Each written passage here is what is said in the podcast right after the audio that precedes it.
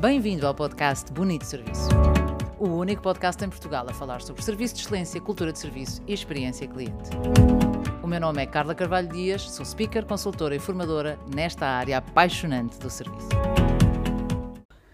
E cá estamos, cá estamos para analisar, uh, do ponto de vista técnico ou de ferramentas ao serviço, a história do sapato perdido.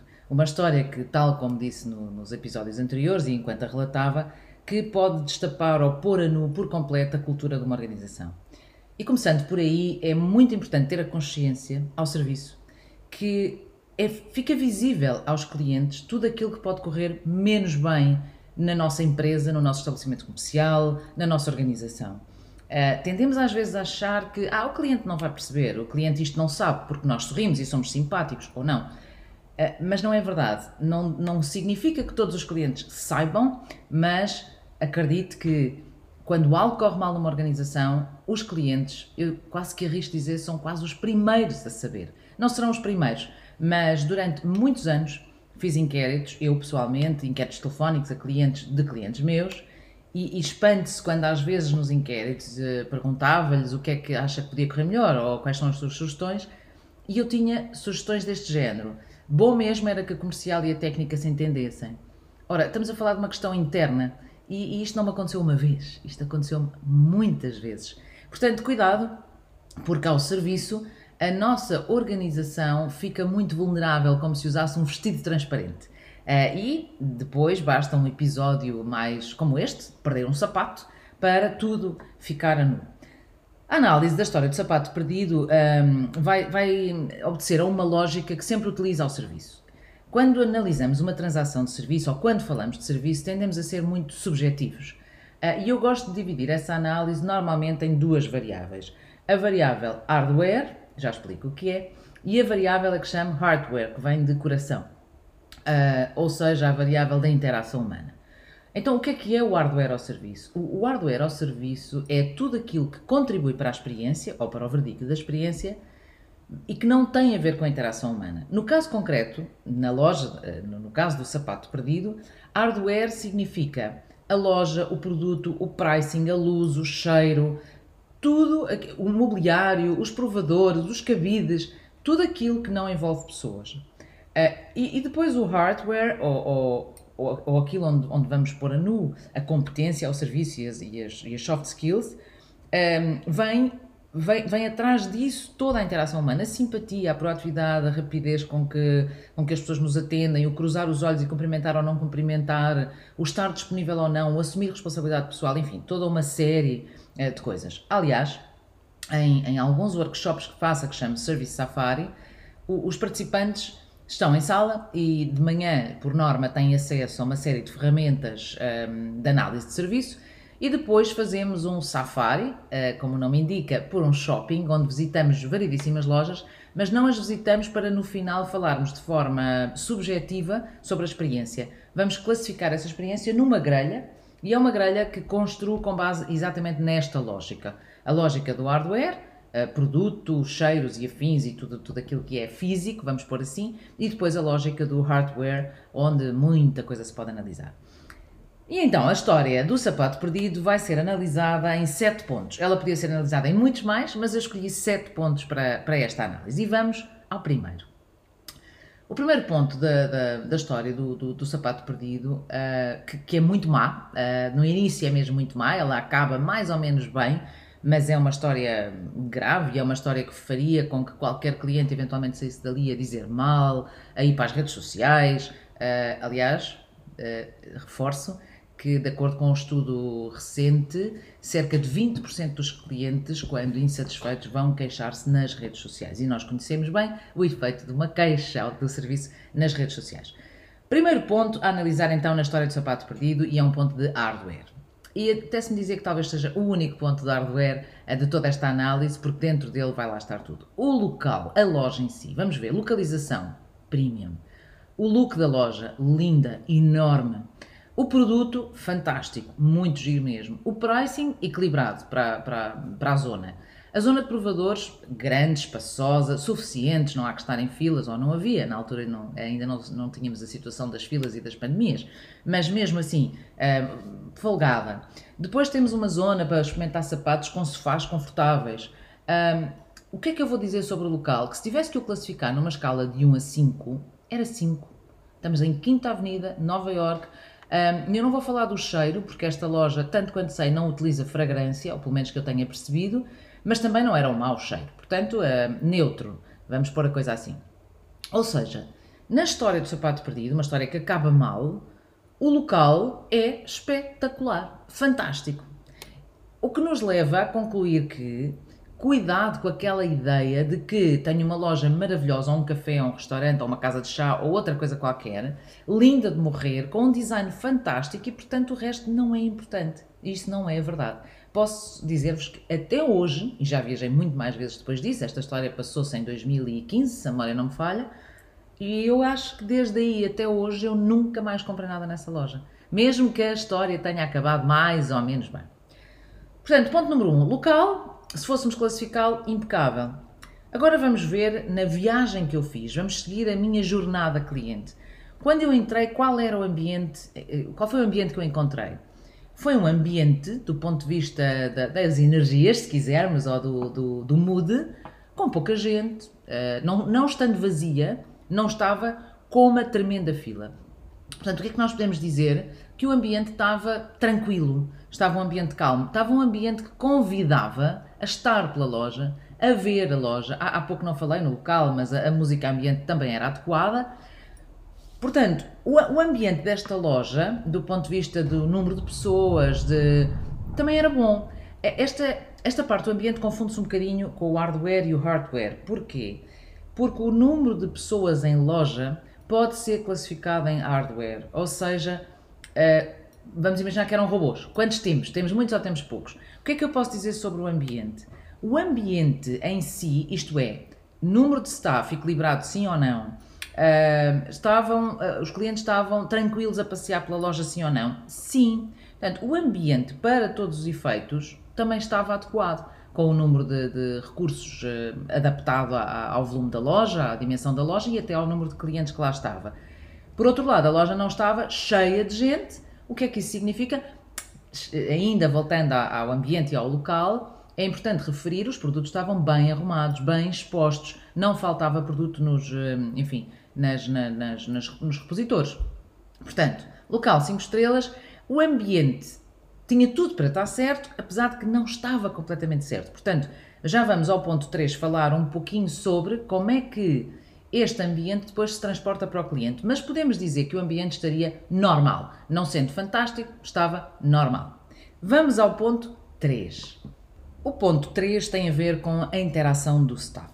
Aqui começamos a ter notas negativas. Relembrando, local, localização, maravilhosa.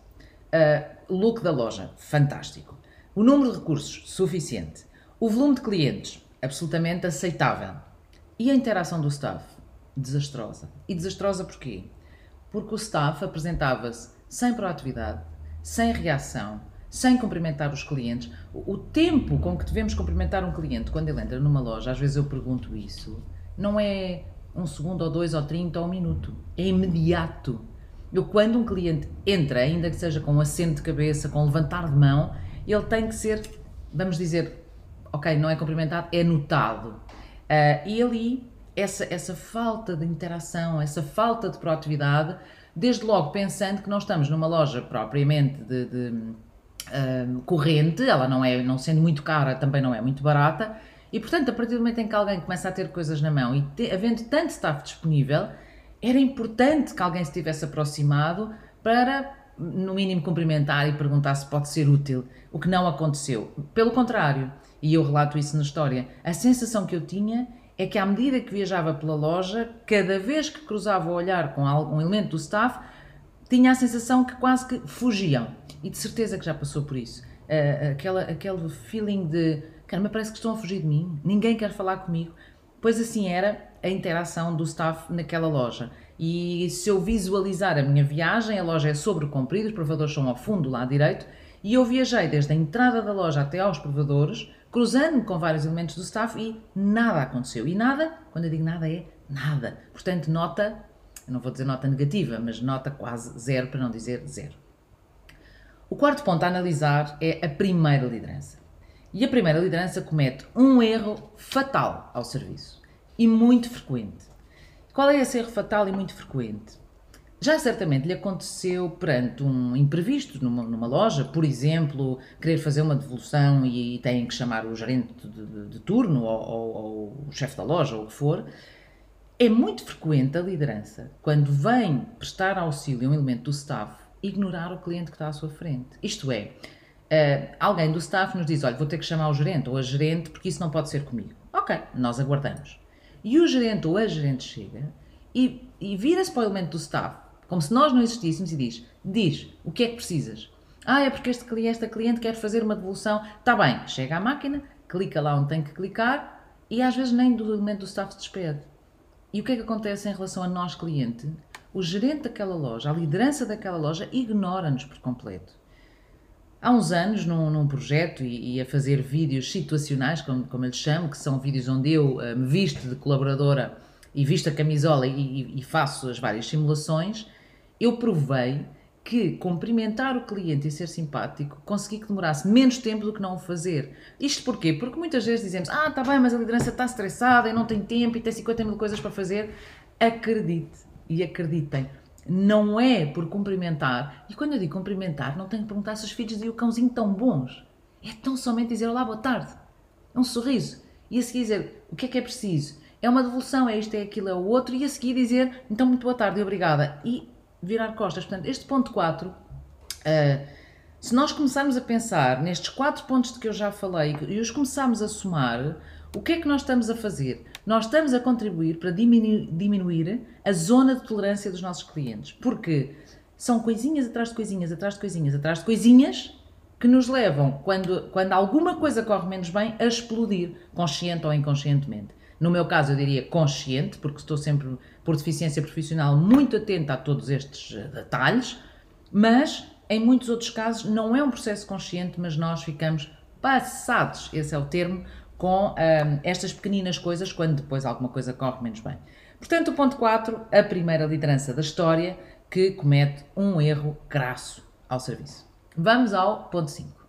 O ponto 5 tem a ver com um ponto que é muito importante e também muito falado quando, quando trabalho este tema, que é o que é que sente uma pessoa que gosta de servir e que quer servir bem num ambiente de mau serviço.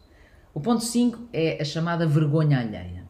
Recordo-lhe que na história, a determinada altura, há uma menina que eu uh, penso que digo isso mesmo, que vem ter comigo com aquilo que me pareceu ser um sentimento de vergonha alheia, quase que envergonhada por tudo o que se estava a passar e a tentar salvar aquilo.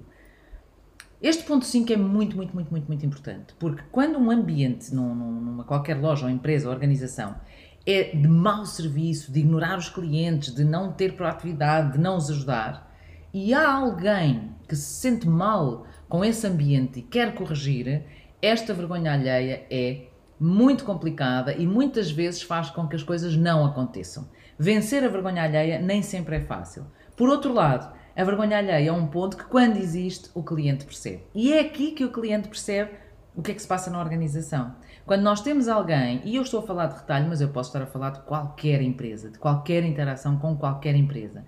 Quando eu tenho um cliente à minha frente que percebe que está a ser mal, servido, mal servido ou mesmo maltratado e não concordo com essa postura, eu tenho que fazer um esforço muito grande para o cliente não perceber que eu estou a sentir essa vergonha. Muitas vezes nem é por palavras, é por gestos, nós vamos perceber que aquela pessoa se sente envergonhada com o que a organização está a fazer.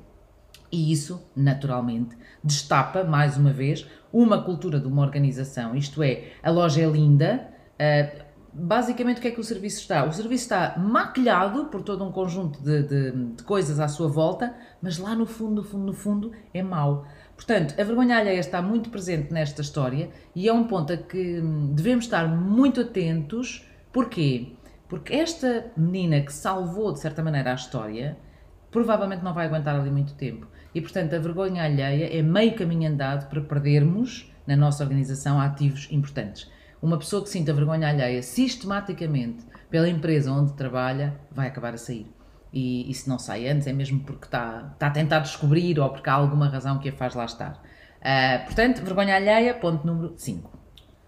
O ponto número 6, o ponto número 6 é foca-se no momento em que a Natalie, que inicialmente me tratou uh, com, com, com indiferença e não me ligou nenhuma, perceber que quando perante um mau serviço, a primeira pessoa a perder é a própria. Portanto, o ponto número 6 tem a ver com essa, com essa lógica em que insiste, insiste, insiste, que é quando se presta um mau serviço, o elo mais prejudicado é o próprio, contrariamente àquilo que eu às vezes ouço.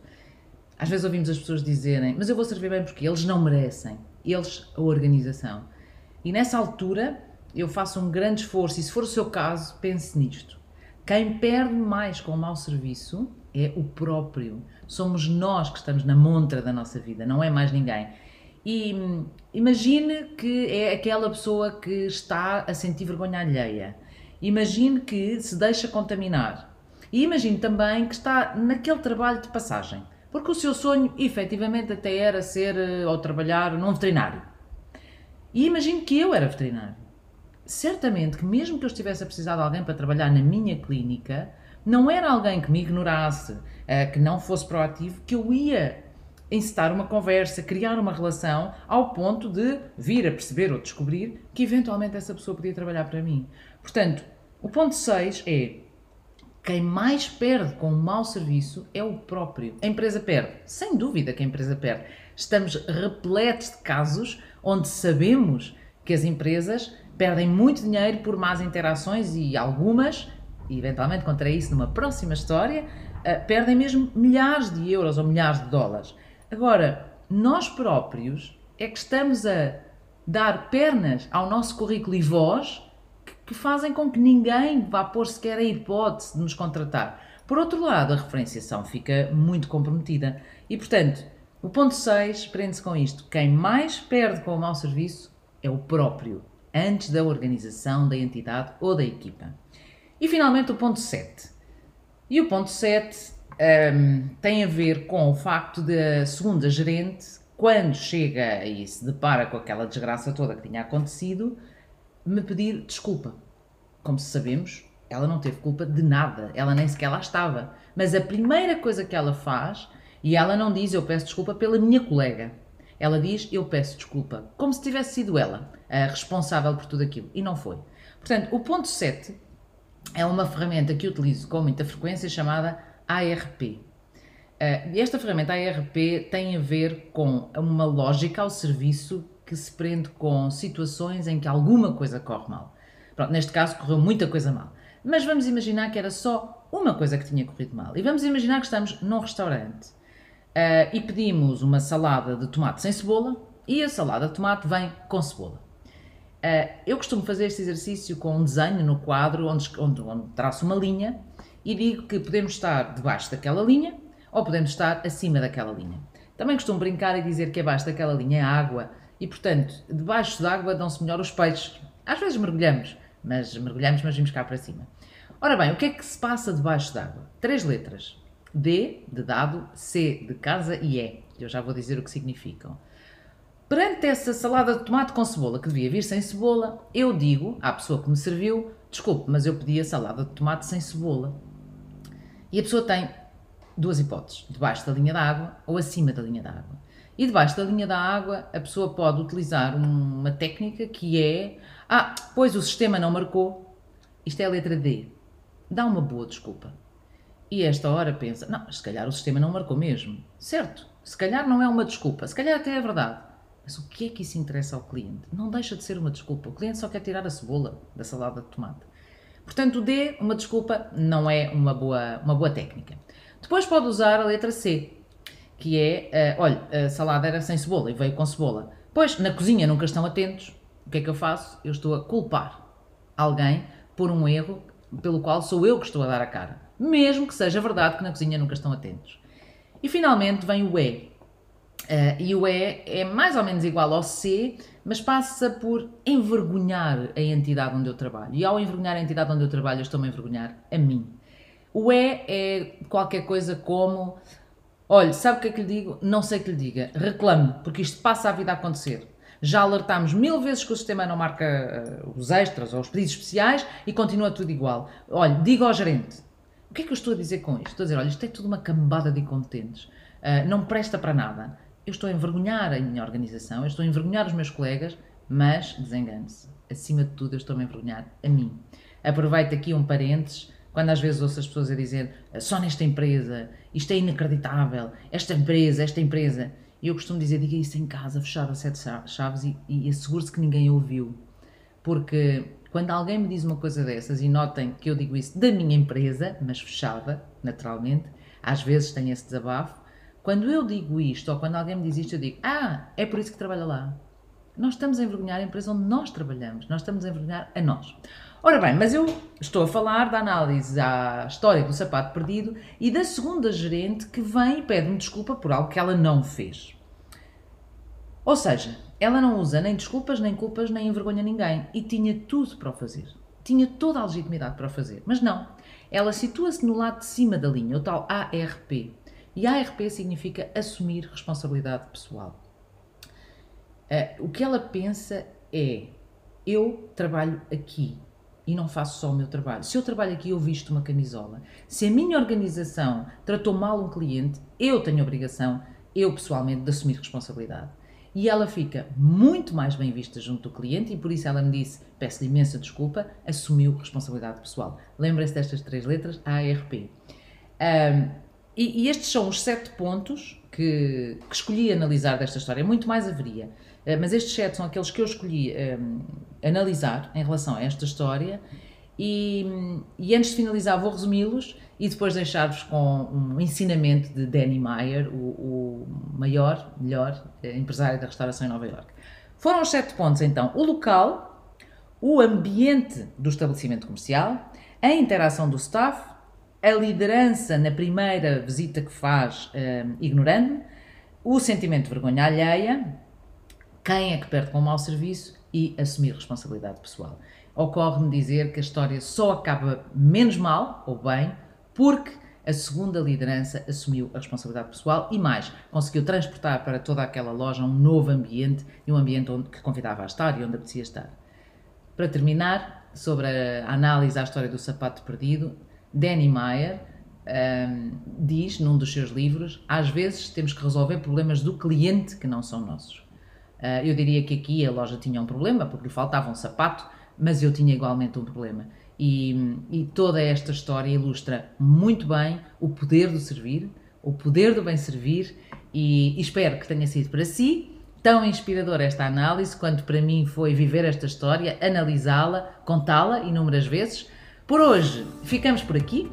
Uh, na próxima semana, mais uma história, uma história mundialmente conhecida. Relembro, pode visitar o meu website e subscrever o blog, onde semanalmente também publico artigos sobre esta temática que me apaixona, chamada Serviço, Serviço ao Cliente, Cultura Organizacional.